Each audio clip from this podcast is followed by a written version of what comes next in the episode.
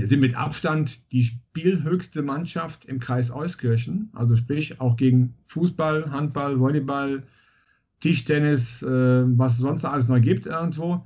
Keine Mannschaft spielt höher, egal ob in der Halle oder draußen. Moin und viel Spaß bei Kabinengespräch, dem Podcast von Moritz Zinken und Lukas Schibrita.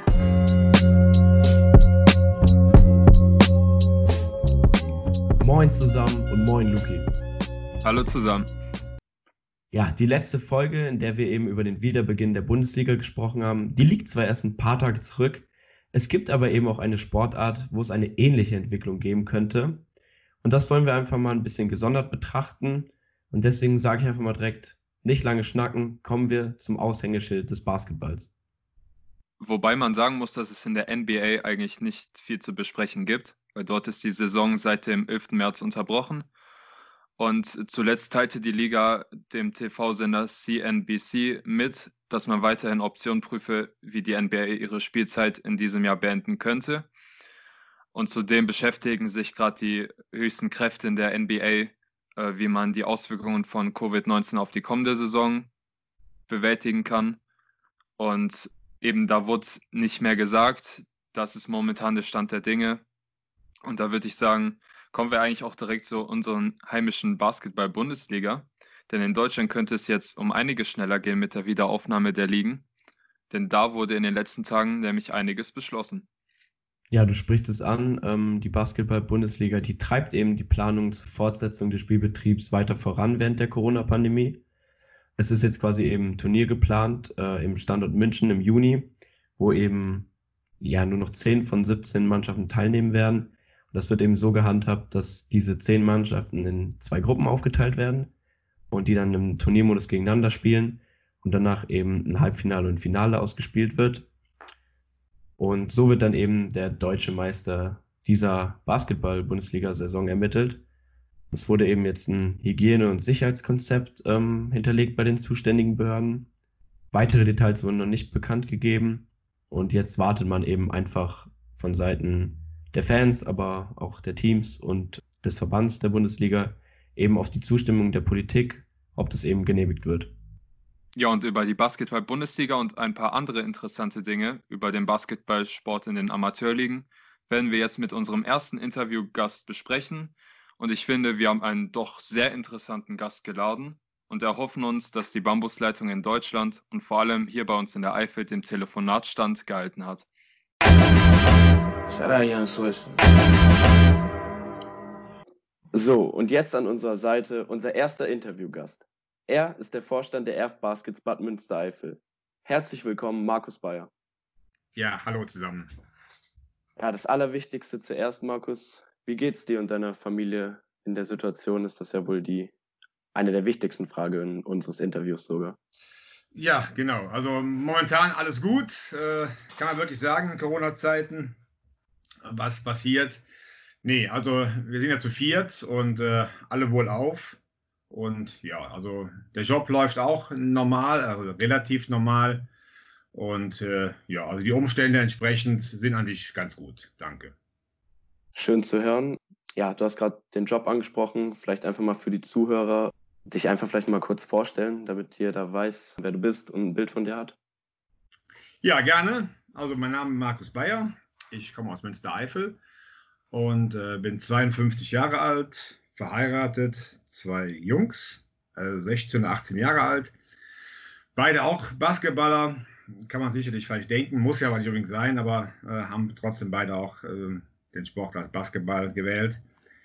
Äh, ja, bin tätig in Köln bei einer Versicherung, Versicherungskaufmann gelernt und äh, bin seit 30 oder über 30 Jahren schon beim Unternehmen.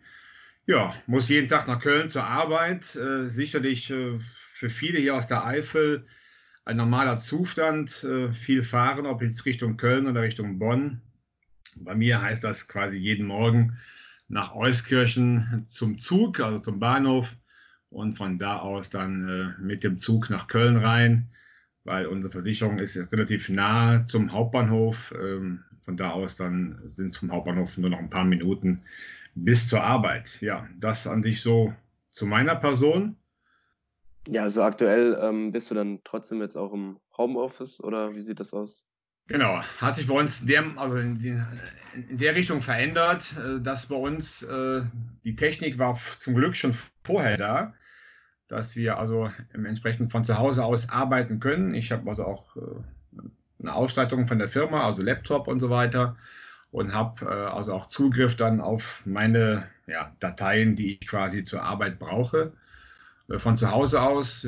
Wir machen es momentan so mit einem 14-tägigen Rhythmus, also sprich 14 Tage in der Firma und dann 14 Tage zu Hause, weil sollte mal irgendwie so ein Corona-Fall auftreten in der Firma oder hat jetzt in der Abteilung, wo ich dann arbeite, damit wir entsprechend immer noch Personal haben, natürlich, um weiterarbeiten zu können, äh, falls dann doch jemand mal in Quarantäne muss. Ja, das ist sicherlich auf jeden Fall sinnvoll. Ähm, aktuell ist ja wahrscheinlich, ja, zumindest auf jeden Fall kein Spielbetrieb natürlich bei den Erf Baskets, aber wie sieht das trotzdem aus? Äh, hast du dann von zu Hause jetzt noch die Hände damit zu, äh, voll zu tun oder ist da jetzt gar nicht so viel noch rundherum zu tun? Äh, ja, ist natürlich jetzt schon ein bisschen weniger geworden. Äh, wir waren noch im Endeffekt kurz, kurz vor Saisonende. Also vom Spielbetrieb her wäre es bei uns so gewesen, das war ja so um den 12., 13. Äh, März, wo quasi der Spielbetrieb äh, ja, in der Jugend bei den Amateuren eingestellt wurde. Das hieße für uns noch circa drei Spieltage äh, bis kurz vor die Osterferien. Und dann hätten wir nur noch nach den Osterferien im Jugendbereich, also bei den kleineren, hätte es noch so ein paar Spiele gegeben. Wir wären dann an sich durch gewesen von unserer Saison. Gut, hat jetzt nicht ganz geklappt. Äh, die Saison wurde abgebrochen. Die, die Tabellenstände wurden dann quasi so eingefroren und man hat dann die Saison auch offiziell beendet und hat dann auch die Tabellenstände so genommen als, als äh, Schlussstand der Saison. Ähm, mit der Arbeit halt, gut, klar ist jetzt einiges weniger, weil natürlich jetzt kein Trainingsbetrieb läuft, keine Meisterschaft. Ähm, ist natürlich auch ein bisschen Zeit da, so Dinge aufzuarbeiten, die dann vielleicht schon mal liegen bleiben äh, oder die man nicht ganz so intensiv macht. Äh, da haben wir uns, oder ich mich jetzt vor allen Dingen gewidmet, die, diesen Sachen, da mal so einiges aufzuarbeiten. Äh, das heißt, so also ganz banale Dinge wie auch da noch mal ein paar neue Ordner anlegen, äh, schön abheften, sortieren und so weiter. Äh, das ist jetzt so ein bisschen die Hauptaufgabe, was jetzt so Verein, Büro anbetrifft. Und die andere Aufgabe ist an sich zu gucken, in dieser Corona-Zeit, wie gehen wir damit um als Verein? Wie, wir mussten ja auch, wie jeder andere Verein, mussten ja lernen, äh, was machen wir jetzt? Wir haben jetzt keinen Kontakt mehr in der Woche. In der Regel heißt das zweimal die Woche ein, ein Trainingsbetrieb, also Trainingsstunden. Äh, das fällt alles weg. Also der Kontakt zum Trainer, der Kontakt äh, zu den einzelnen Spielern, ähm, die Spieler untereinander, das ist alles nicht mehr gegeben. Man darf sich, man darf sich ja nicht mehr treffen. Das ist ja soweit, die Bedingungen kennt jeder. Ähm, so dass wir, ich denke, da kommen wir vielleicht gleich nochmal drauf, versucht haben, über unsere Medienkanäle, so nenne ich das mal, da so ein bisschen präsent zu sein und einfach ja, den Kontakt zu halten zu unseren Mitgliedern auch. Ja, ist auf jeden Fall eine schöne Idee. Können wir auf jeden Fall gleich gerne drüber reden. Ähm, Lukas und ich können das ja auch nachvollziehen. Wir spielen ja beide Fußball im Verein und ja. haben dann eben jetzt gar nicht so den Kontakt mehr ähm, zu den Leuten. Sind auf jeden Fall ein paar lustige Challenges oder so entstanden, aber, genau. ähm, Richtig. aber mehr war da jetzt nicht. Wo ich vielleicht noch gerne drauf eingehen würde, zu der Situation, äh, zu deinen Tätigkeiten im Verein. Ja. Ähm, abgesehen von Corona, ähm, wie viele Stunden verbringst du da so in der Woche mit wirklicher Arbeit neben deinem Beruf? Du machst es ja, denke ich mal, ehrenamtlich. Ja, genau. Ja, ich muss vielleicht mal ein bisschen ausholen. Also ich, ich habe es angefangen, ich habe selber angefangen, Basketball zu spielen mit 13, 14 Jahren ähm, in der Jugend. Bin da zum Basketball über meinen Bruder gekommen, der auch schon selber ähm, spielte der war, der, mein Bruder ist fünf Jahre älter und äh, hat entsprechend schon, war dann knapp am, oder war gerade in den Seniorenmannschaften angekommen. Und so bin ich halt auch zum Basketball gekommen. Habe dann äh, die Jugend durchlaufen, habe dann auch schon relativ früh erste Mannschaft gespielt mit 17. Und äh, wir haben schon immer relativ hoch gespielt, Landesliga nachher Oberliga. Ähm, ja, und dann bin ich mit 22, ich habe extra nochmal nachgeguckt, ähm, unser damaliger Abteilungsleiter, der Norbert Simon, der war ein bisschen älter als ich, der war Student, äh, hat sein Studium abgeschlossen, hat ein Jobangebot bekommen von einer Firma in Frankfurt und äh, ja, hat diesen Job halt angenommen so dass es hieß irgendwann so kurz zu Saisonende, ja, hier Markus, hier ist so ein Ordner, äh, den kannst du übernehmen. Äh, da ist alles drin, äh, Meldungen und Übersichten, was man so braucht. Und ja, ich äh, wäre der Meinung, dass ich der, derjenige wäre, der am besten das irgendwie jetzt äh, weitermachen könnte. Ja, dann habe ich diesen einen Ordner übernommen. Jetzt sind ja 30 Jahre vorbei. Ähm, der Verein ist gewachsen, langsam und stetig. Wir sind jetzt 13 Mannschaften, die am Spielbetrieb teilnehmen, also wirklich Saisonspielen. Dazu kommen dann halt noch äh, ganz kleine, eine Minima, also Mini-Truppe, die nur trainiert, die noch so klein sind, dass sie gar nicht spielen, also in der Meisterschaftsrunde. Und wir haben noch so eine ältere, im Fußball sagt man gerne so eine alte Herrenmannschaft. Die spielen allerdings jetzt auch keine Meisterschaft, sondern die machen nur so ein lockeres Training einmal die Woche. Und äh, ja, das, wir nennen das Hobbytruppe. Die kommen also auch noch dazu, dass wir quasi im Endeffekt von, sag ich mal, 15 Mannschaften reden können, die irgendwie ja betreut werden müssen. Äh, sei es mit Trainern, mit Material, äh, mit Organisation. Ja, das ist halt natürlich dann im Laufe der Zeit gewachsen. Ähm, dazu gehöre ja nicht nur ich, das gehören halt natürlich auch viele Trainer, die bei uns tätig sind ähm, Personen, die auch äh, ein bestimmtes Thema vielleicht beackern im Verein, ähm, wo wir gleich nochmal drauf kommen, ob jetzt hier soziale Medien oder einer kümmert sich jetzt um, um die Bälle oder einer kümmert sich um Trikots, einer kümmert sich um den Aufbau bei den Heimspielen der ersten Mannschaft, das schon mit ein bisschen mehr Aufwand verbunden ist. Ähm, ja, also da sind schon ganz viele Aufgaben, die sind gewachsen, sind mehr geworden. Und ich habe auch viele Leute gefunden, ähm, ja, die damit tätig sind einfach, ne, die uns unterstützen. Äh, trotzdem denke ich mal, werde ich so mit der Kopf sein, der sicherlich viele Dinge vorgibt, der, der äh, Impulse gibt, der auch vielleicht mal sagt, okay, so nicht, da geht es vielleicht in eine andere Richtung. Ähm, da geht viel Freizeit für drauf. Ähm, wenn das nicht die Familie mitträgt, wäre das an sich gar nicht machbar. Für mich heißt das so als praktischer Tipp zum Beispiel, da ich ja, wie ich eben schon sagte, nach Köln zur Arbeit fahre und habe circa immer jeden Tag morgens äh, so 35, 40 Minuten Zugfahrt nach Köln, das gleiche auch abends zurück, nutze ich gerne diese Zeit, äh, ja, um, ich sage einfach mal so, Arbeitsaufträge loszuschicken oder irgendwelche Infos rauszuschicken, ob es jetzt die Trainer, die Mannschaften betrifft und so weiter. Viele sind immer verwundert, wenn dann morgens schon um 6 Uhr oder 6.30 Uhr dann irgendeine Info kommt oder irgendeine eine Aufgabe, die zu bewältigen ist, äh, nach dem Motto, ja, der war da eben gerade erst noch um 12 Uhr nachts, hat er uns die letzte Nachricht geschickt und dann kommt morgens um 6 Uhr wieder die nächste dann bin ich halt, da wissen mittlerweile alle, da bin ich im Zug unterwegs und äh, ja, versuche dann schon mal so diese tagesaktuellen Geschichten, die oft anfallen, für Spielbetrieb, weil da ist ja oft zu organisieren. Wir brauchen einen Schiedsrichter, wir brauchen ein Kampfgericht, muss eingeteilt sein. Dann kann vielleicht ein Trainer nicht, weil er krank geworden ist, dann brauche ich da eine Vertretung für. Also da gibt es ganz, ganz viele Punkte, die einfach so tagtäglich oder in der Woche einfach anfallen, die wir dann relativ schnell ja, lösen müssen, äh, damit wir einfach dann in dieser Woche, sag ich mal, die Themen auch alle erledigt bekommen. Ja, hört sich definitiv nach viel Arbeit an, fast schon so, als wäre das dein Hauptberuf. Ähm, aber also ich kann mich auf jeden Fall erinnern, mein Vater war ja dann auch mal bei mir im kompletten Jugendbereich fast Trainer. Bei ihm waren das dann eben in Anführungszeichen nur dreimal die Woche quasi Training und Spiel.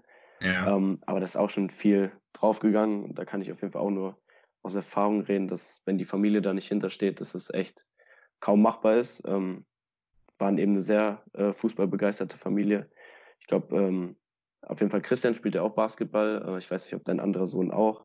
Genau, der Florian ähm, auch. Der Christian, der ist jetzt aus der Jugend raus. Der spielt jetzt in den Herren, also Seniorenmannschaft. Der spielt jetzt in der zweiten Mannschaft und äh, schnuppert so ein bisschen rein in die erste Mannschaft. Und der Florian, der ist noch jetzt in der U18, also A-Jugend oder U18, wie man dafür sagt. Und äh, ja, der hat jetzt quasi, käme jetzt nach den Sommerferien in sein letztes Jugendjahr. Genau. So, du hast jetzt eben deinen Werdegang von diesem ersten Ordner bis heute eigentlich beleuchtet. Ja. Uns hat auf dieser Timeline eigentlich noch ein bisschen interessiert, um ein wenig zurückzurudern, äh, wie es eigentlich so 2008 zu dieser Fusionierung mit Euskirchen kam. Ja. Und ähm, ja, warum man sich eben dazu entschieden hat, diesen Schritt zu gehen. Ja.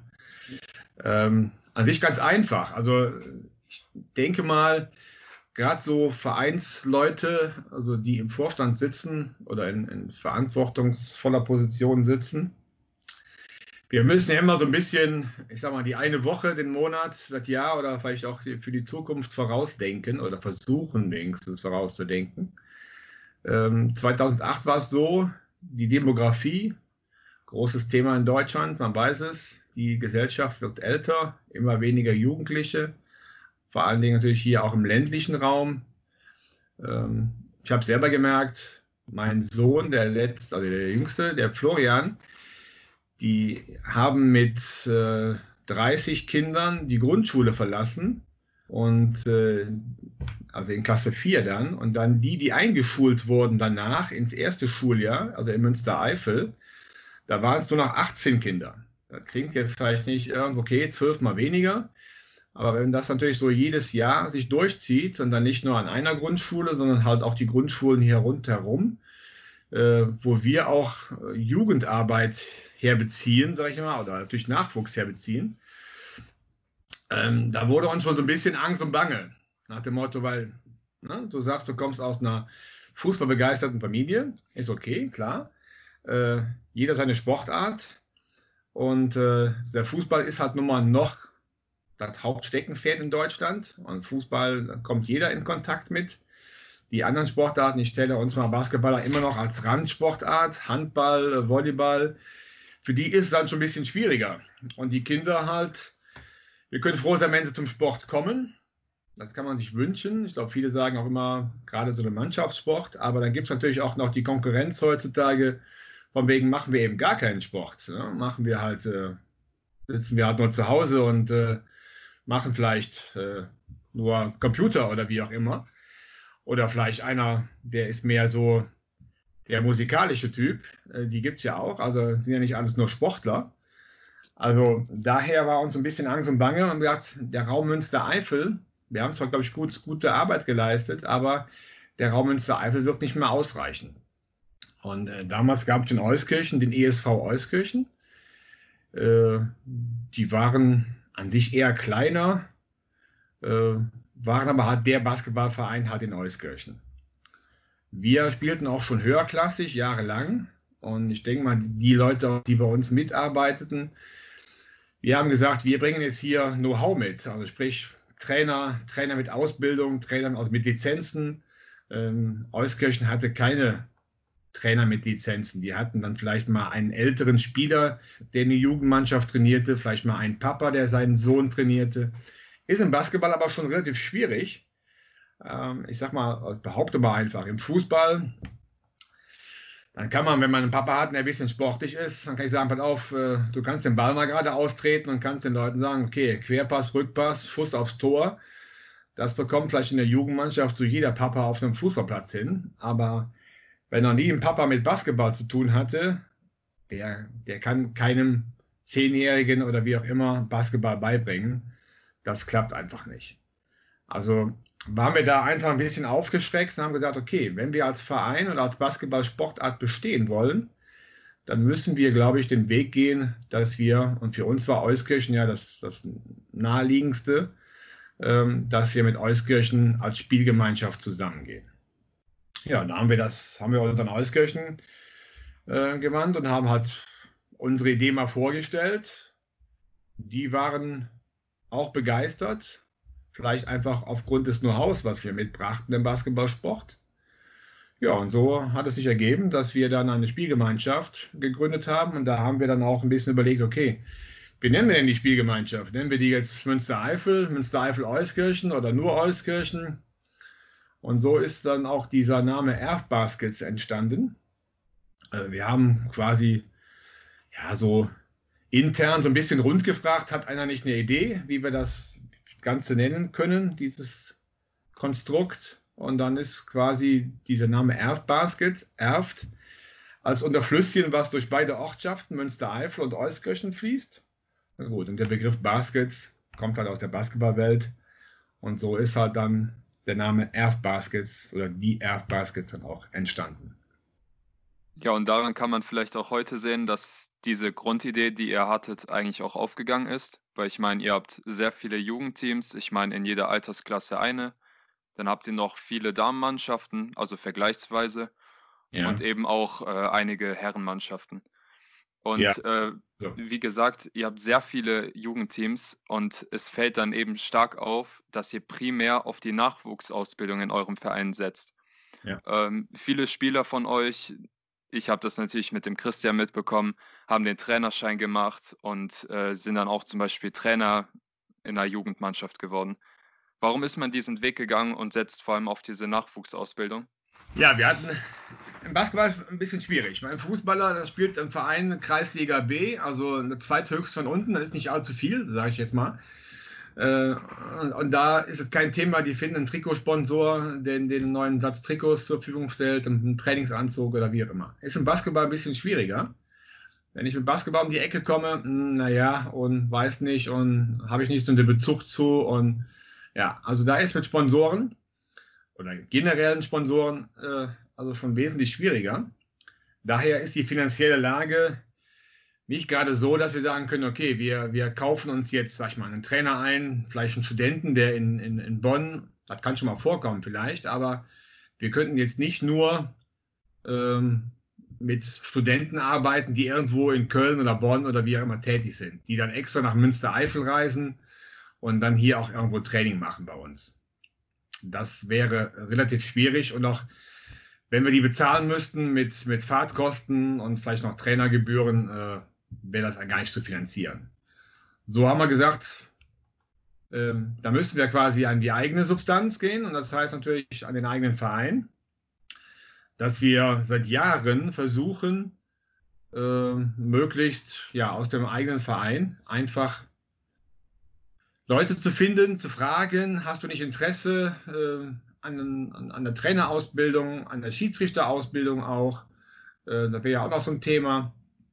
Und äh, ja, da haben wir bisher in den letzten Jahren äh, ja, jedes Jahr Jugendliche gefunden, die das quasi auf sich genommen haben. Nicht ganz so einfach. Also man macht nicht mal gerade einen Trainerschein äh, an einem Wochenende. Das sind also äh, mindestens sechs Wochenenden vollgepackt von Samstag und Sonntag, also von wirklich morgens von 9 bis abends 18 Uhr.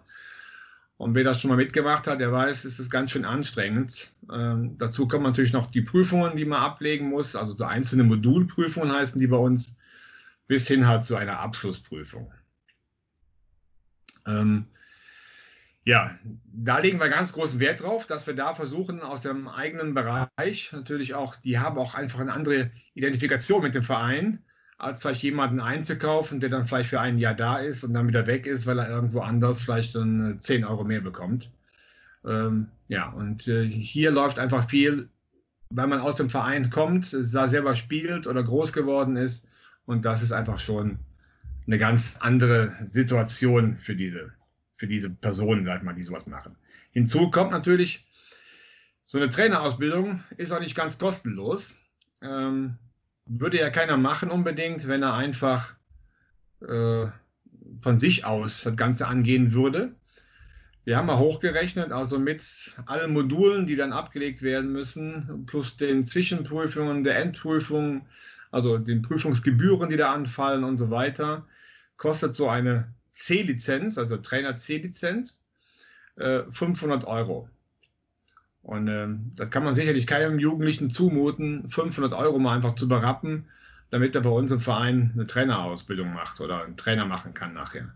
So haben wir gesagt, okay, wir als Verein, wir bemühen uns darum, das Geld aufzutreiben für unsere Jugendlichen, für die Trainerausbildung. Also wir bezahlen diese Trainerausbildung 500 Euro. Und dafür, klar, muss der Jugendliche halt seinen Einsatz bringen, indem er halt natürlich jetzt äh, die Trainerausbildung macht und nachher natürlich ist das Ziel natürlich eine Mannschaft zu übernehmen, vielleicht anfangs als Co-Trainer und nachher natürlich äh, in alleiniger Verantwortung eine Mannschaft betreuen, Training organisieren, Training vorbereiten. Ähm, wenn die eine Meisterschaftsrunde spielen, gehört dazu natürlich auch Auswärtsspiel, Heimspiel. Wir haben ja keinen Mannschaftsbus oder sonst irgendwo. Da muss natürlich dann die Eltern äh, müssen nach herangezogen werden. Da muss vereinbart werden, okay, wer fährt denn? Wie viele Autos brauchen wir? Wo müssen wir hin? Wann müssen wir abfahren? Also da gehört auch schon ein bisschen Verantwortung zu und auch ein bisschen Organisationstalent, um, um so eine Mannschaft auch zu führen. Wobei ich denke, auch die Jugendlichen, die es machen, an so einer Aufgabe wächst man auch. Und ich glaube auch schon, dass es für das persönliche Ego äh, einfach eine super Entwicklung ist, wenn man so eine Trainerposition mal inne hat und vor einer Mannschaft steht und da was erklären muss und mit denen ja durch dick und dünn gehen muss. Das ist sicherlich sehr bereichernd, auf jeden Fall für die Jugendlichen, dann auch, sage ich mal, für ihr Selbstbewusstsein. Ähm, was ich auch interessant fand, du hast die Identifikation mit dem Verein angesprochen. Ähm, wenn ich das jetzt so gehört habe, hat sich bei mir so ein bisschen Familiengedanke entwickelt. Ist es das, was die Erf Baskets dann auch auszeichnet? Ja, das stimmt. Ähm, wir wollen trotz aller Größe oder des, des Gewachsenseins auf 13, 14 Mannschaften sehen wir uns immer noch so, und das sehen wir auch als Stärke für unseren Verein, dass wir versuchen, als, ja, wir nennen es einfach mal große Familie da zu sein oder da zu stehen, ähm, dass man sich kennt untereinander, dass nicht jetzt eine U10-Mannschaft, äh, man wird nicht alle Spieler kennen können, aber dass, dass ein U18-Spieler eine U10 vielleicht kennt, ähm, wenn man sich natürlich trifft in der Sporthalle, das haben wir so ein bisschen verinnerlicht. Auch über unsere Trainer geben wir das auch quasi weiter.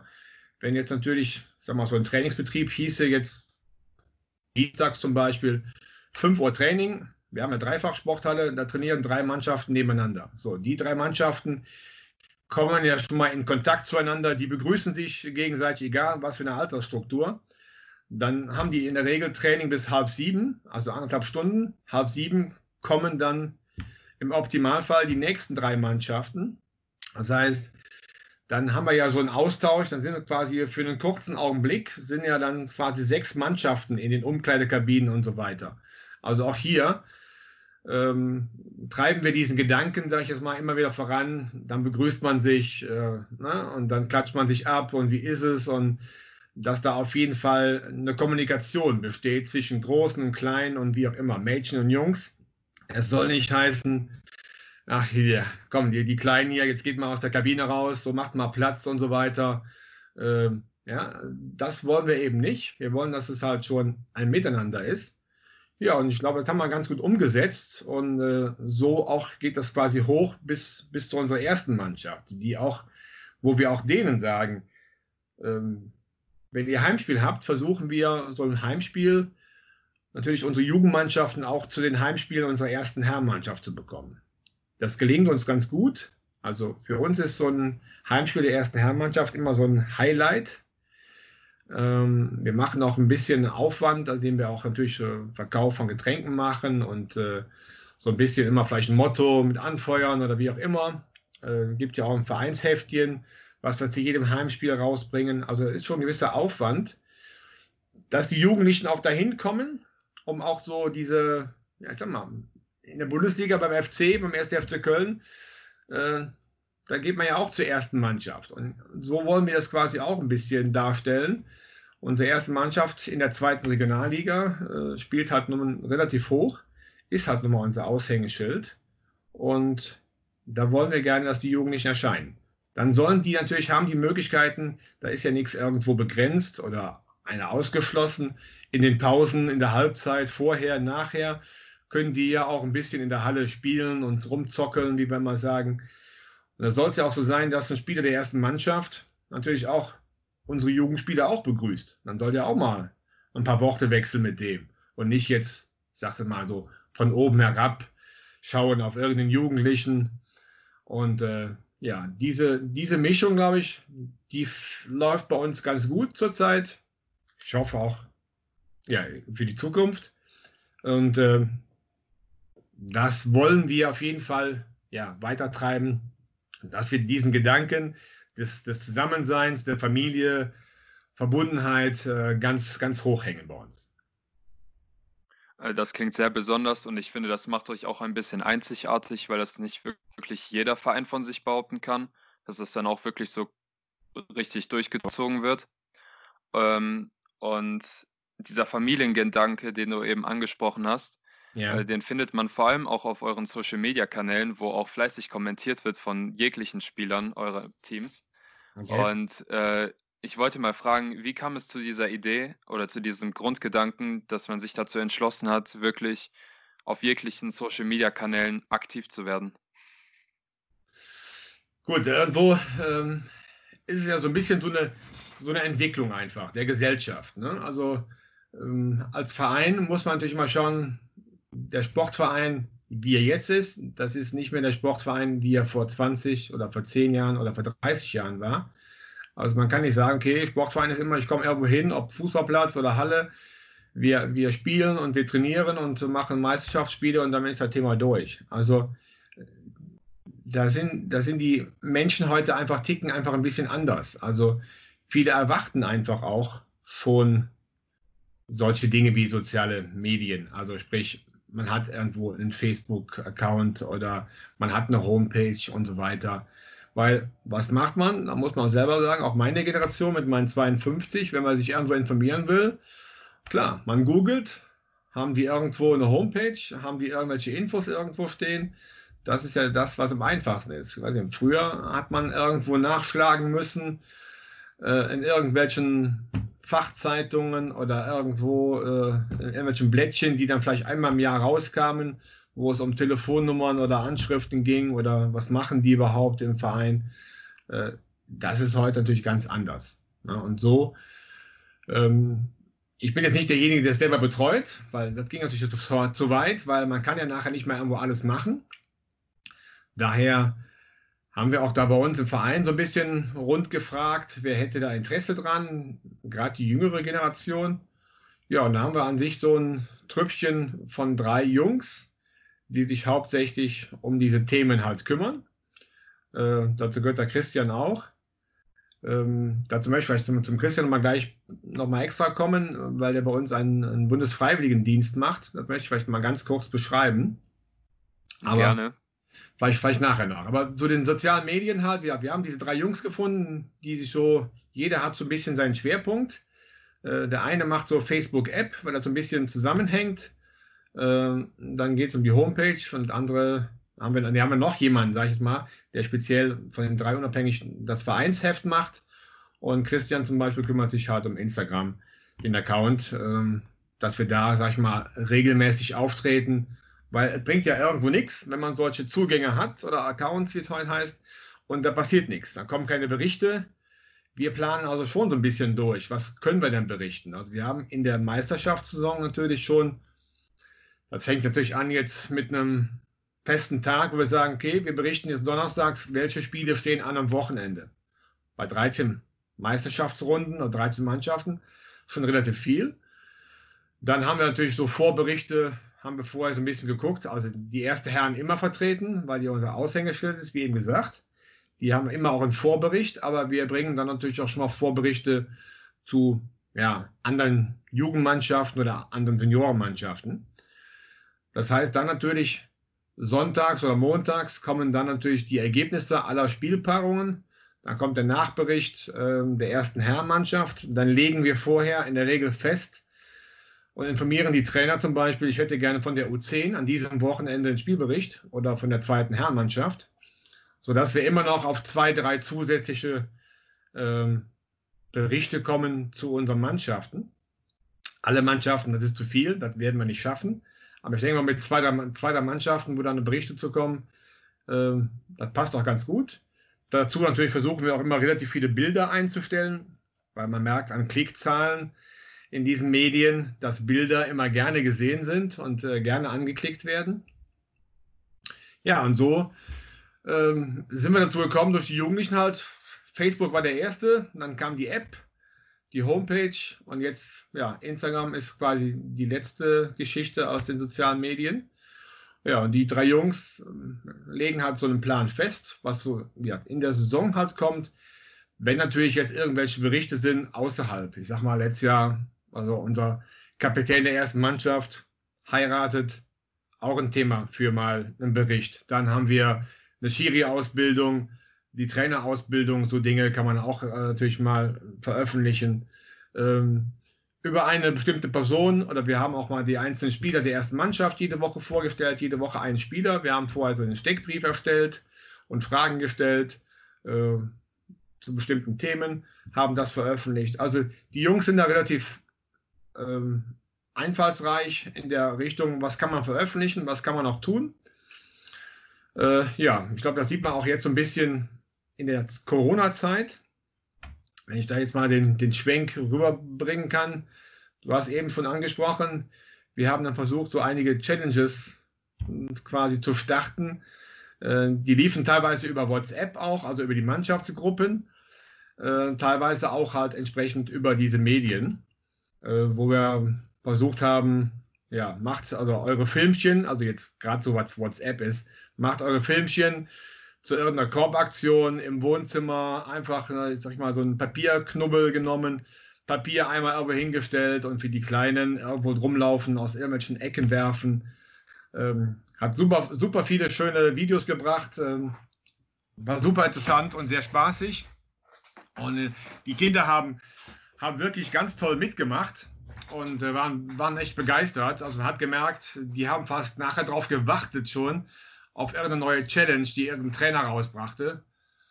Dann haben wir natürlich auch so, gibt es im Internet, gibt einen Paul Gruder, ist so ein Basketball-Virtuose, so ein Ballkünstler, der sehr viel, hat so Videos eingestellt, was man so im Wohnzimmer im Endeffekt mit Basketballtraining, also mit Ballhandling, sagen wir dazu, machen kann. Ähm, also andere große Vereine, Alba Berlin zum Beispiel, als ein großer deutscher Verein, ähm, die hatten angeboten, jede, jeden Tag, also in der Woche, von montags bis freitags, über YouTube live einen Kanal haben die geschaltet und haben für verschiedene Altersklassen äh, Training angeboten, quasi auf ja, kleinem Raum, also auch wieder wie so im Kinderzimmer oder im Wohnzimmer. Also das war schon super und ich glaube, da haben wir die Zeit, die wir bisher hatten, ganz gut überbrücken können, auch mit solchen ja, äh, Aufgaben oder mit solchen Ideen, die wir da veröffentlicht haben. Ja, auf jeden Fall sehr schöne Ideen. Und zu den drei Jungs, denke ich mal, weiß jeder jetzt, dass da sehr viel Arbeit hintersteckt. Du hast eben äh, ja. Christian angesprochen. Geh da gerne mal drauf mhm. ein. Das interessiert uns natürlich auch sehr, was der da aktuell dann im Verein macht. Genau, also jetzt äh, die Position quasi, ich sage mal, ist jetzt der Christian. Also wir machen das aber schon im fünften, beziehungsweise im sechsten Jahr. Also dass wir einen Bundesfreiwilligen oder einen Freiwilligendienstler, also je nachdem gibt es schon mal Bundesfreiwilligendienst oder den normalen Freiwilligendienst, ist quasi das gleiche.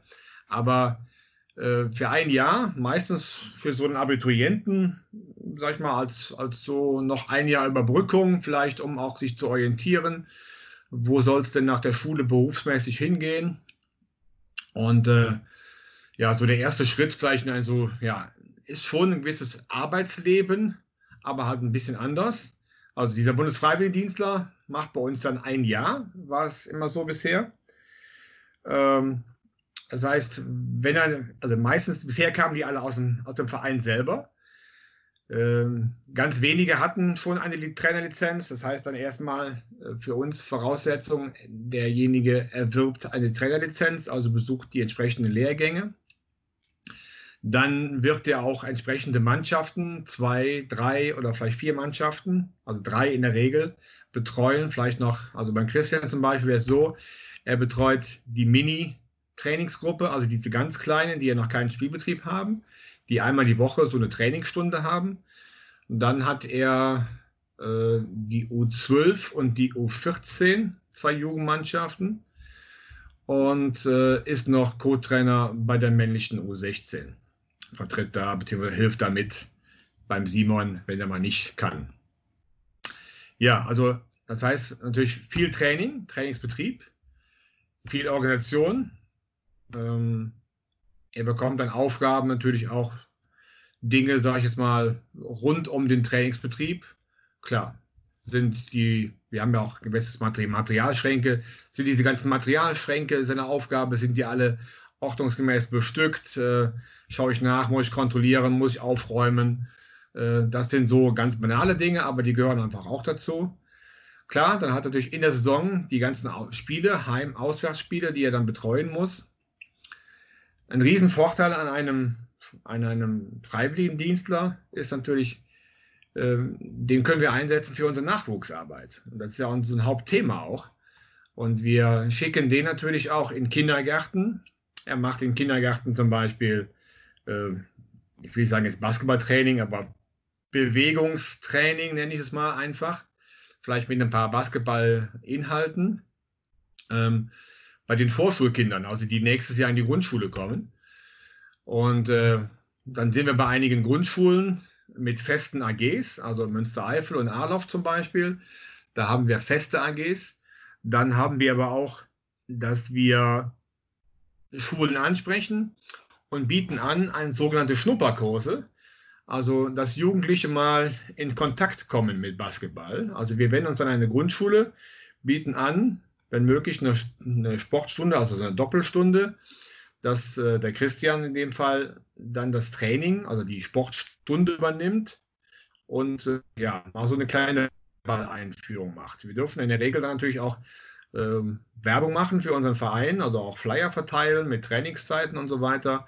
Und das ist natürlich ein riesen Pluspunkt für uns, einfach um an Jugendliche zu kommen, die vielleicht vorher gar keinen Kontakt hatten mal mit Basketball. Wenn man jetzt einen hat, klar, der aus irgendwelchen Gründen eh schon zum Basketball und der war auch vielleicht schon mal beim Training und so weiter, aber jetzt haben wir ganz viele Jugendliche, also wenn wir dann wirklich in jeder Klasse sind, vom ersten bis zum vierten Schuljahr, so, und dann merkt man natürlich, wenn man so einer Schule war eine Woche, dann in der nächsten Trainingswoche sind ganz, ganz viele Kinder da, die mal kommen und mal reinschnuppern wollen. Klar, werden nicht alle bleiben beim Training, Manche sagen doch, ist mir dann doch irgendwie zu anstrengend und macht mir doch keinen Spaß oder vielleicht auch der Trainer nicht, warum auch immer, oder die Mitspieler gefällt mir nicht.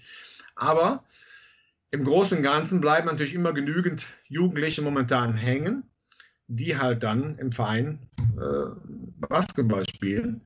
Und wie du eben schon am Anfang sagtest, wir müssen von der Jugendarbeit leben. Wir haben ja keine eingekauften Spieler irgendwie. Wir haben fast alles nur Eigengewächse oder mal kennt jemand noch einen anderen Basketballer. Ansonsten leben wir aus der eigenen Jugend und das müssen wir natürlich in einer gewissen Weise auch konsequent fortsetzen, weil wenn wir irgendwann mal Jahrgänge haben, wo keine Jugendmannschaften sind, haben wir vielleicht irgendwann nach oben raus ein Problem. Egal, ob das jetzt eine zweite Mannschaft oder dritte Mannschaft ist oder die erste, da haben wir einfach dann ein Nachwuchsproblem. Und das wollen wir natürlich möglichst verhindern. Ja, und der Christian kann halt dann, wenn er diese Grundschulen besucht, ganz viele Grundschulen auch hier im Kreis Euskirchen oder in Euskirchen auch selber, das sind so seine Hauptaufgaben. Sag ich mal, irgendwo Kontakte knüpfen, ja, mit Schulen vielleicht und sind auf so einem Schulfest da und machen einfach so ein paar Spielchen an den Korb mit einer kleinen Belohnung. Und ich glaube, das ist uns im Kreis Euskirchen ganz gut gelungen, dass wir also äh, als Basketballsportart, als Randsportart, glaube ich, schon ganz gut mittlerweile bekannt sind und auch anerkannt sind. Okay, das war jetzt ziemlich ausführlich zu den allgemeinen Fakten rund um den Verein. Und ich würde sagen, dass wir jetzt nun kurz zur ersten Mannschaft von den Erf-Baskets kommen. Ähm, weil dort war es natürlich ja. diese Saison ein ziemlich bitterer Ausgang. Äh, man hatte die Chance, das erste Mal nach 2014-15 sich für die erste Regionalliga zu qualifizieren. Und das nächste Spiel wäre ja auch noch, wie du eben noch angesprochen hast, gegen Adler Fintrop gewesen. Und da kann man einfach sehen, ja, richtig. Da war das Potenzial da. Und äh, ich denke mal, der Frust ist ein bisschen im Verein auf jeden Fall vorhanden. Ja, also die Enttäuschung war schon ein bisschen groß. Also wir hatten ja jetzt wirklich äh, die Wochen, wir, wir kannten den Spielplan und wussten, okay, wenn jetzt alles gut läuft und wir keine unnötige Niederlage kassieren, dann läuft es am drittletzten Spieltag, kommt es quasi zum absoluten Spitzentreffen. Das heißt, wir zu Hause in eigener Halle gegen äh, DJK Adler Frentrop, das ist eine Essener Mannschaft, die waren Tabellenführer, wir zwei Punkte dahinter mit einem Sieg, weil wir in Essen gewonnen haben, das Hinspiel. Hätten wir Essen mit einem Sieg, egal wie knapp der jetzt gewesen wäre, hätten wir Essen auf jeden Fall hinter uns gelassen. Ja, hätten wir oder hätten wir vor den Essenern gestanden. Ähm, ja, also die Möglichkeit natürlich jetzt da ganz nach oben zu rutschen mit einem eigenen Sieg oder die Chance selber in den Händen zu haben, war natürlich dann schon äh, ein super Glücksgefühl und wir haben alles darauf vorbereitet. Wir waren schon auf den ganzen, äh, in der Woche vorher schon auf den unseren Medienkanälen, was, wie, wo, wann kommt, welche, welche Vorbericht, welche Ankündigung. Da wir so ein bisschen breiter streuen, streuen wollten, auch auf Facebook und so weiter. Da kann man ja ein bisschen, sag mal, äh, nicht jetzt viel Geld, aber so ein paar Euro in die Hand nehmen und kann ja diesen Kreis etwas vergrößern von den Leuten, die man dann erreicht und so. Ja, hatten wir alles schön vorbereitet. Samstags wäre das Spiel gewesen und ich glaube donnerstags, quasi nachmittags oder abends, hat uns dann ja äh, die Spielabsage bzw. die ganze der ganze Stopp des Spielbetriebes dann erreicht. Und äh, ja, das war natürlich erstmal ein bisschen frustrierend, das stimmt. Äh, weil wir hatten uns schon so darauf gefreut, das irgendwo hier in eigener Halle zu rocken, das Thema. Aber gut, sollte halt nicht sein. Äh, Im Laufe der Zeit ist der Frust vielleicht nicht mehr ganz so groß. Gut, man hat dann einmal nachher gesagt, so die Tabellen sind jetzt eingefroren. Ähm, wir sind jetzt Tabellendritter geworden. Dazwischen war noch eine Bonner Mannschaft. Gut, ist jetzt halt so, können wir nicht ändern die Zeiten sind halt einfach so mit Corona. Ähm, wir hätten die Möglichkeit gehabt, das kann ich vielleicht ganz kurz dazu mal sagen. Der Basketballverband hat folgendermaßen entschieden. Ähm, bei uns wäre es so, der Tabellenerste hätte das Recht zum Aufstieg gehabt in die höhere Liga. Ähm, gut, wir hätten ja gar nicht gewusst, ob wir jetzt unbedingt aufsteigen wollten, aber wir hätten, wäre natürlich schön gewesen, wenn man sagt, okay, wir hätten es geschafft und wären Meister der zweiten Regionalliga geworden so eine Meisterschaft feiern ist ja, ist ja mal ganz schön. Und äh, der Verband hat entschieden, dass die Mannschaften, die rein rechnerisch für die letzten drei Spieltage noch auf Platz 1 hätten kommen können, dass die eine sogenannte Wildcard bekommen können, wenn sie wollen. Also sprich, wir hätten das Recht gehabt, eine Wildcard zu beantragen auf die höhere Liga, weil wir ja rein rechnerisch Tabellenerster hätten werden können. Und äh, hätten wir die Wildcard beantragt, äh, dann wären wir auch in die erste Regionalliga aufgestiegen. So war die Lösung des Verbandes. Wir haben aber uns jetzt entschieden, dass wir die Wildcard nicht beantragen werden oder nicht beantragt haben. Das ist jetzt vorbei. Ähm, wir haben jetzt auch wieder ein bisschen für die Zukunft gedacht. Eins höher heißt natürlich, okay, ich glaube schon mit dem Kader hätten wir Chancen, die Liga zu erhalten. Als Aufsteiger denkt man immer nicht dran abzusteigen. Aber wir müssen ja vielleicht auch mal ein bisschen gucken, haben wir das Potenzial dort für die nächsten Jahre. Und die erste Regionalliga heißt, das ist die höchste Amateurklasse im westdeutschen Bereich, also für NRW. Darüber kommen nur noch die Bundesligen, also dritte, zweite und erste Liga. Ähm, also in der ersten Regionalliga, da waren wir schon mal ein Jahr. Wir haben das schon mal kennengelernt. Ähm, da geht es schon ein bisschen mehr ab. Da ist natürlich auch schon das Finanzielle eine andere Geschichte. Das käme noch hinzu. Organisatorisch, glaube ich, hätten wir kein Thema, das zu stemmen. Wir haben eine tolle Halle Münstereifel. Ähm, die Organisation kriegen wir locker hin.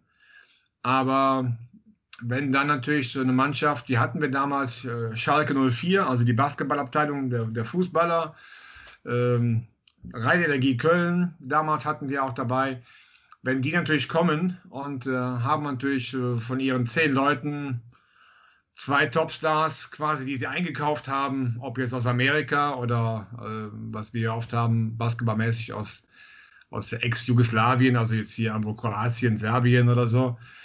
Ähm, das sind meistens zwei Topstars. Da kommen dazu meistens dann noch drei oder vier weitere gute Leute. Also ich will nicht sagen, dass das schon ein Profiteam ist, aber da sind schon die ersten semi-professionellen Ansätze.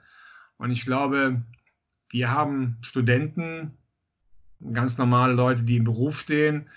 Da glaube ich, äh, auf Dauer hätten wir vielleicht ein Jahr schaffen können, aber auf Dauer, glaube ich, wäre es nicht, nicht für uns gut gewesen. Wenn, wenn man dann einmal runterklatscht, ist immer die Frage, okay, da wird man ganz schnell mal unten nach unten durchgereicht und hat dann die nächste Liga.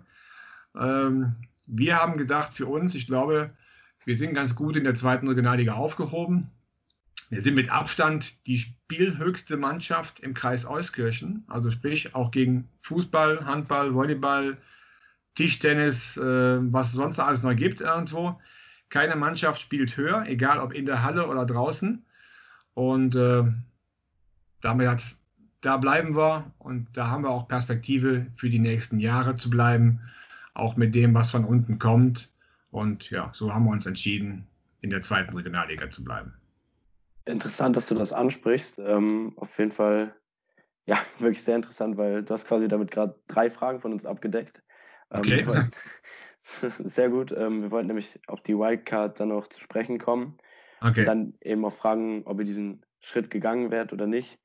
Oder ja. dann eben auch, ähm, ja, ob ihr, wenn ihr nochmal erste Regionalliga spielen könntet, ob ihr das machen würdet und was ihr dann noch vielleicht anders machen würdet, ähm, im Gegensatz zu 2014, 2015. Weil ich meine, man hat ja auch im Pokal gesehen, ähm, in der ersten Runde habt ihr einen Regionalligisten, also einen aus der ersten Regionalliga ähm, schlagen können. Genau, den TV Röndorf, die sind Zweiter geworden dieses Jahr. Ähm, also, das war schon, war klar, war ein Kampf auf Biegen und Brechen, das war ganz eng zum Schluss, aber ich glaube, wie ich schon sagte, man hat gesehen, der Kader jetzt hat das Niveau auch in der ersten Regionalliga mitzuhalten. Vielleicht auch gegen die Mannschaften mit den Top-Leuten. Aber wie gesagt, uns ging es einfach jetzt noch ein bisschen den Blick weiter zu werfen über dieses eine Jahr hinaus. Und da haben wir uns einfach entschieden, bleiben wir bei dem, was wir haben momentan. Ja. Okay, jetzt kommen wir ein bisschen weg wieder von der ersten Mannschaft und schauen wieder ein bisschen auf Basketball allgemein. Ja. Glaubst du, dass man ähm, dieses Jahr noch Basketball vor allem in den unteren Amateurligen nochmal sehen wird? Weil ich meine, Basketball zählt ja eigentlich zu den Kontaktsportarten schlechthin. Und ähm, ja, da muss man mal schauen, ob das wieder erlaubt wird von der Politik. Ja, das ist eine ganz, ganz schwierige Frage. Also wir haben einmal, jetzt hatten wir es in den Medien ja, unser Ministerpräsident hat es ja verkündet, Ab 30.05. soll auch Basketball, also die kontaktintensiven Sportarten, wieder möglich sein. Das klingt ja jetzt schon mal nach Jubel und toll, wir können wieder in die Halle, es geht wieder los, aber da, da gehören noch viele Fragezeichen zu. Also, wenn wir jetzt mal sehen, also die, die kurze Perspektive, also jetzt 30.05. wieder in die Halle, da müssen erstmal die Kommunen mitspielen, ob die uns erlauben, in der Halle überhaupt zu gehen, ob die Halle aufgemacht wird, weil das ist immer noch Entscheidung äh, der, der einzelnen Städte oder der Kreise und so weiter.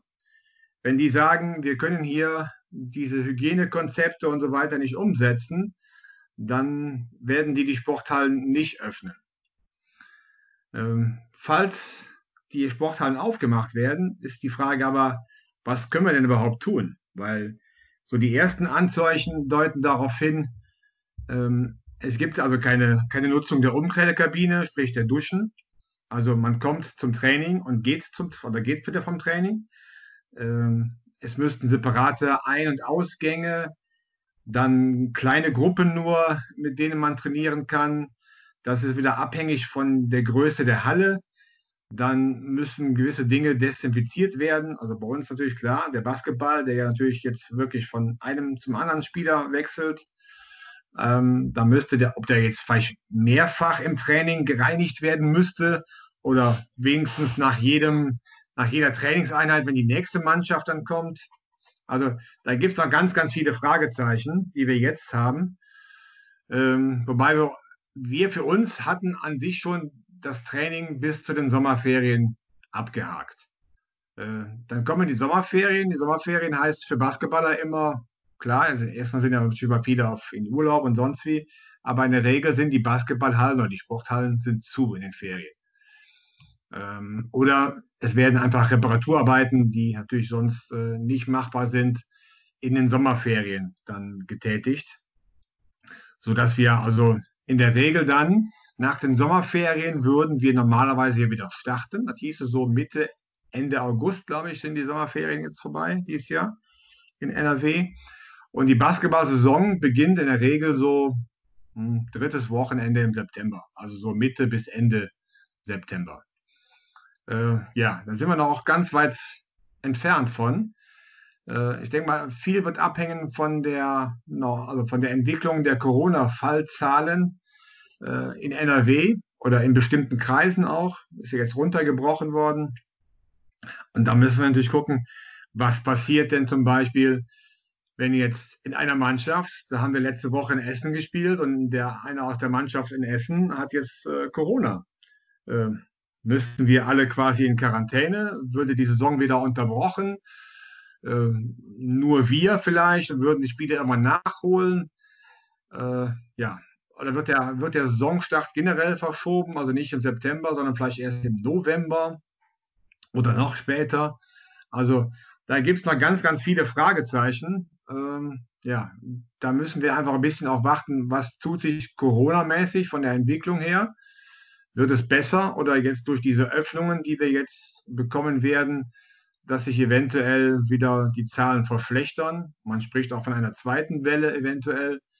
Also da müssen wir einfach gucken. Ich glaube, da haben wir als äh, kontaktintensive Sportart und Hallensportart momentan keine allzu guten Karten. Also ich glaube, wir werden mit zu den letzten Sportarten gehören, die dann vielleicht wieder irgendwo am, am Betrieb teilnehmen, ob jetzt Training oder Meisterschaft. Ja, also momentan ist es so, wenn ab 30.05. wir in die Halle könnten, geht es auch nur im Trainingsbetrieb. Meisterschaftsbetrieb ist noch verboten. Das wäre der aktuelle Stand, den wir haben. Also da müssen wir aber gucken, wie das Ganze sich so entwickelt. Ja, du sagst es, abwarten ist ja generell so das Hauptmotto eigentlich während Corona. Ja. Anders sieht es jetzt eben in der Basketball-Bundesliga aus. Es ist noch nicht äh, finalisiert worden, also man muss noch auf die Genehmigung der Behörden und der Politik warten. Richtig. Aber die Basketball-Bundesliga plant jetzt eben, die Liga doch noch fortzusetzen. Ja. Es sollen eben nur 10 der 17 Teams daran teilnehmen, weil die anderen ja, genau. sieben Teams das eben nicht stemmen können. Ja, was hältst du generell von dieser Entscheidung, von diesem von diesem Turniermodus eben mit in München dann eben mit zwei Gruppen und dann anschließend mit Halbfinale und Finale. Ja. Was ist so deine Meinung dazu? Also ich war erstaunt auf der einen Seite, dass die Basketballer überhaupt, also klar, viele Sportarten haben wir gesagt, wir brechen erstmal ab und dann schauen wir mal, wie es sich entwickelt. Eishockey war ja, war ja ganz früh und hat äh, direkt beendet die Saison. Die Handballer haben letztens beendet, äh, Volleyball auch. Ich hätte an sich damit gerechnet, dass die Basketballer auch gesagt haben, wir lassen es bleiben, äh, weil viele Verträge der, der sag ich mal, Amerikaner oder der eingekauften Leute äh, Ende Mai quasi enden, äh, wo die Basketball-Saison dann quasi vorbei wäre. Jetzt wird es so eher Richtung Ende Juni, also heißt natürlich auch wieder finanzieller Mehraufwand auf der einen Seite, Vertragsverlängerung, auch wenn es nur ein Monat ist aber äh, auf der anderen Seite natürlich jetzt keine Einnahmen durch Playoff-Spiele, weil natürlich die Spiele alle ohne Zuschauer stattfinden werden. Ähm, ja, also ich war erstaunt, dass es dass die Bundesliga so lange gewartet hat und jetzt auch sich entschieden hat, das fortzuführen. Okay, sieben Mannschaften haben gesagt, aus äh, vor allen Dingen finanziellen Mitteln machen wir nicht mit. Die zehn haben gesagt, wir machen das du hast gesagt, äh, eine, Vor eine Vorrunde oder zwei Gruppen mit jeweils fünf Mannschaften. Äh, die besten vier spielen dann über Kreuz ein, ja, eine, eine Playoff quasi mit Hin- und Rückspielen nur, also nicht wie wir es sonst kennen im Basketball, wo es Best of Five gespielt wird. Ähm, also Hin- und Rückspiel, schnelle, relativ schnelle Entscheidung dann halt bis zur deutschen Meisterschaft. Es hängt jetzt noch, hast du auch schon gesagt, noch ab von der Politik, ob die dieses Konzept, was erarbeitet wurde, auch dann bewilligen. Ja, meine persönliche Meinung, ich weiß, ich bin ja auch ein bisschen zweigeteilt. Also irgendwo lebt Basketball, wie natürlich auch andere Sportarten, Fußball, auch in so einer kleinen Halle. Also man wir haben die Telekom Baskets Bonn hier vor der Haustür, äh, wo ich auch schon oft gucken war. Und wenn man Bonn in eine reine Basketballhalle und äh, wenn Playoff-Time ist und die, die Halle ist, sag ich mal, aufgewühlt und aufgeheizt und, äh, die Zuschauer gehen voll mit. Also das fehlt jetzt. Also stelle ich mir wirklich schon schwierig vor, weil solche Emotionen ja natürlich, man sitzt im Basketball ja wirklich ganz nah dran, hat einen super engen Kontakt zum Spielfeld. Im Fußball ist mittlerweile ja auch so. Früher hatte man ja noch irgendwelche Stadion, Laufbahnen und sonst irgendwo. Äh, aber bei uns gibt es ja auch keinen Zaun oder kein Nix dazwischen irgendwo. Ähm, man spürt quasi den, den Spieler, der auf dem Spielfeld ist. Äh, also ich weiß nicht so genau. Also ich stelle es mir schwierig vor, wenn es im Fernsehen übertragen wird. Ich werde es mir sicherlich mal anschauen, wenn ich die Zeit dafür habe oder wenn, wenn die Zeiten jetzt stimmen irgendwo mit meinem Beruf und sonst wie überein, dass man mal schauen kann. Ja, ist die Frage auch, wie, wie bringen das natürlich so Medien rüber? Also ist das vielleicht gar nicht so im Fernsehen so ein Unterschied, äh, als wenn ich so eine normale Fernsehübertragung mit Zuschauer hätte? Oder ist das dann doch schon ein Unterschied? Also ich bin mal ein bisschen gespannt, ganz ehrlich, wie das, wie das sein wird. Also bei den Fußballern zum Beispiel, gut, da spielen auch ganz andere Interessen. Das Geld, das ganz große Geld ja eine Rolle. Ähm, Finde ich ein bisschen, teilweise ein bisschen schwierig, was da argumentiert wird und dass die das so unbedingt und wie auch immer durchziehen wollen. Äh, gut, die Basketballer haben sich auch entschlossen dazu. Ich bin mal gespannt. Einfach, ich weiß nicht so genau, wo ich dazu hintendiere. Ich lasse mich einfach mal überraschen, wenn das Spiele kommen sollten im Fernsehen, wie das, wie das aussehen wird. Äh, du hast gerade den Fußball angesprochen und äh, wir hatten jetzt auch ganz nebenbei die Frage, ja. ähm, Warum ist Basketball eigentlich jetzt schon cooler oder interessanter als Fußball und warum sollten sich vor allem mehr Leute, vor allem mehr Kinder dazu entscheiden, Basketball anfangen zu spielen oder mehr zu verfolgen? Ja, gut, ich meine, da, da tickt jeder so ein bisschen für seine Sportart. Ne? Wenn man Fußballer ist, dann hat man natürlich vielleicht den Fußball. Ich bin natürlich halt jetzt der Basketballer. Ähm, ich sag mal so, ich finde äh, in dem Sinne Basketball eine coole Sportart äh, weil es ein schneller Sport ist. Es geht sehr schnell hin und her. Ähm, es gibt immer eine Entscheidung, finde ich ganz gut. Also man kann nicht wie im Fußball, sage ich immer so, auf, auf Halten spielen oder auf Verteidigen oder auf Unentschieden oder wie auch immer. Im Basketball gibt es immer einen Sieger. Es wird so oft verlängert, bis irgendwann mal einer feststeht, der einen Punkt mehr hat auf seinem Konto. Und deswegen kann man sich halt eben nicht nur aufs Verteidigen konzentrieren. Verteidigung ist sicherlich wichtig, wie in jeder Sportart. Eine gute Defense äh, gehört dazu. Aber ich denke mal, man muss einfach auch lernen, natürlich nach vorne zu spielen. Und das ist das eine. Dann ist Basketball in dem Sinne attraktiv von, von der Beweglichkeit her. Es spricht verschiedene Sportarten an. Also quasi so ein bisschen Leichtathletik, also wie eine Art Wurfbewegung, also nach oben springen auch, äh, Schnelligkeit. Ähm, man muss auch von der Auffassungsgabe, jetzt sage ich mal her, vom Kopf her ist man auch gefordert. Also die Vielfalt, glaube ich, macht jetzt einfach beim Basketball aus. Und äh, ja, dafür interessiere ich mich halt ganz besonders und ich denke mal auch, dass diese Komponenten für viele Jugendlichen auch ein, ein Thema sein könnten. Dann kommt natürlich noch ein bisschen hinzu, so ein bisschen Lifestyle. Ne? Also manchmal ist so Basketball und so ein bisschen cool rumrennen, Trikots und so, ein Cappy und äh, eine coole Mucke und so gehört einfach auch ein bisschen dazu. Ähm, das ist bei Jugendlichen halt, ist vielleicht nicht gerade so mein Thema jetzt noch, dass ich jetzt so rumrenne, aber für viele Jugendlichen ist das auch so ein bisschen, ja, so, so ein bisschen Lebensgefühl, denke ich jetzt mal auch. Oder einfach so Jugendkult in die Richtung. Ne? Also, und da glaube ich, ist Basketball schon, schon angesagt bei Jugendlichen. Also wir merken schon, klar, der Fußball, ich hatte am Anfang gesagt, ist sicherlich die bekannteste oder die Hauptsportart in Deutschland, aber ich glaube schon, dass wir uns da ganz gut entwickelt haben, was, was Basketball angeht. Gut, da haben wir natürlich die NBA in Amerika, die natürlich auch na, super cool ist und so. Äh, wenn die Jungs dann, was die für, für Tricks machen und wie auch immer. Ähm, das Ganze drum und dran, wie die auch auftreten, die Stars und so. Ich glaube, klar, die Bundesliga hat auch enorm gewonnen an Bedeutung. Die sind auch so ein bisschen aus ihrem äh, Studenten-Mief oder Sporthallen-Mief raus. Es gibt mittlerweile, die Bundesligisten haben alle ganz tolle Hallen, Basketballhallen, nur Basketballhallen, keine Mehrzweckhallen. Ähm, wir sind im Fernsehen vertreten, okay, oder halt auch streammäßig bei, bei der Telekom.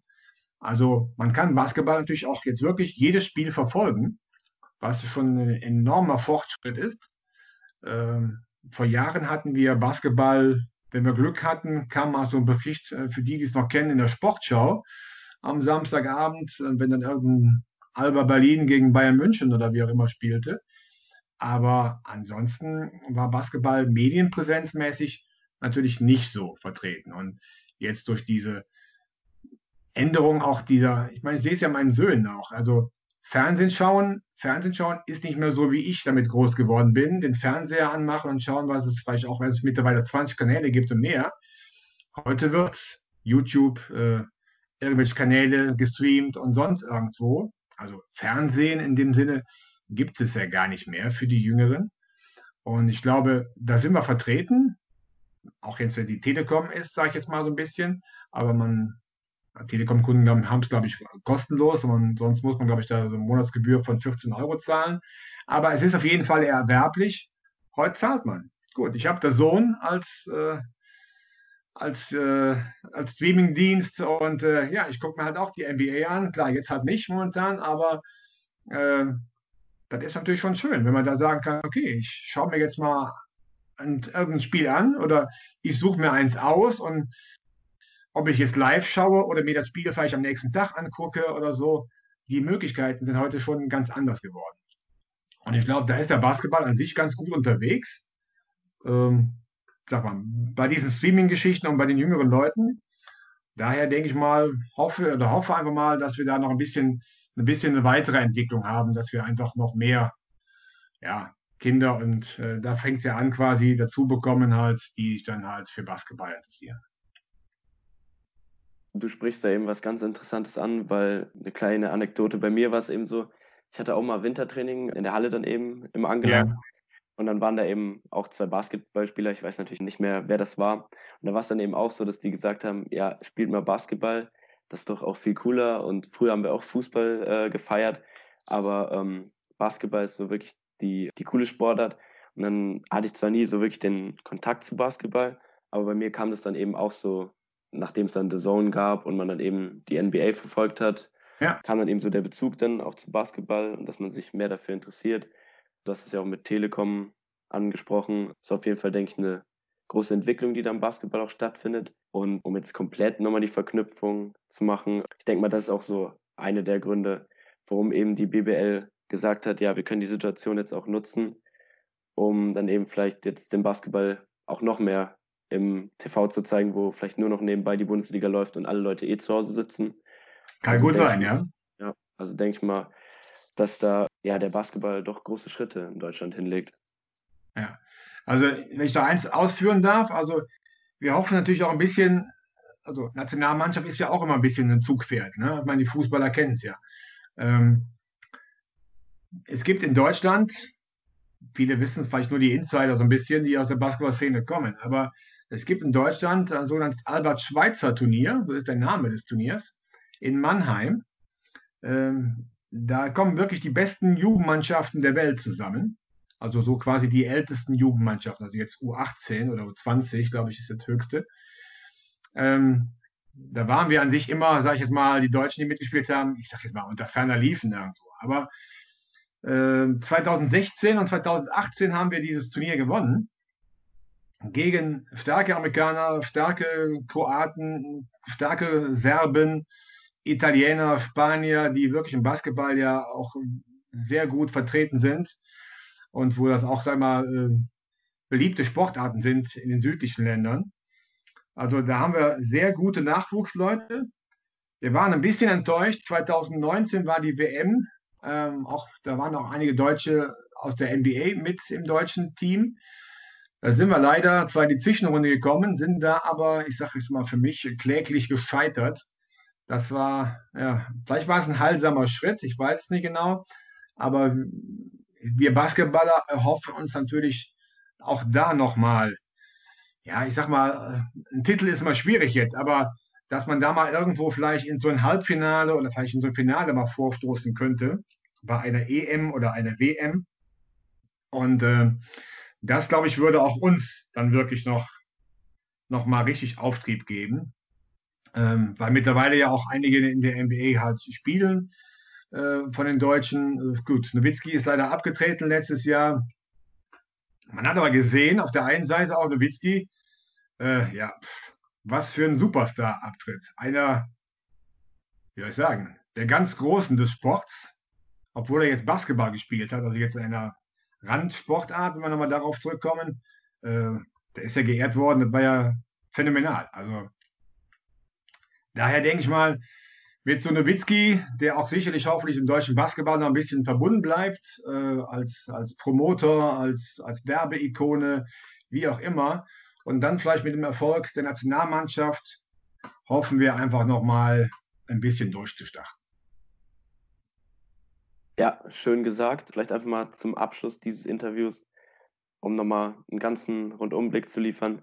Was sind so generell deine Gefühle, wenn du jetzt ja, als Familienvater zurückschaust, dass du eben vor 30 Jahren diesen Verein übernommen hast? Was sind da so deine Gefühle eben von diesem Ordner bis jetzt eben ja, zu deinem Stand?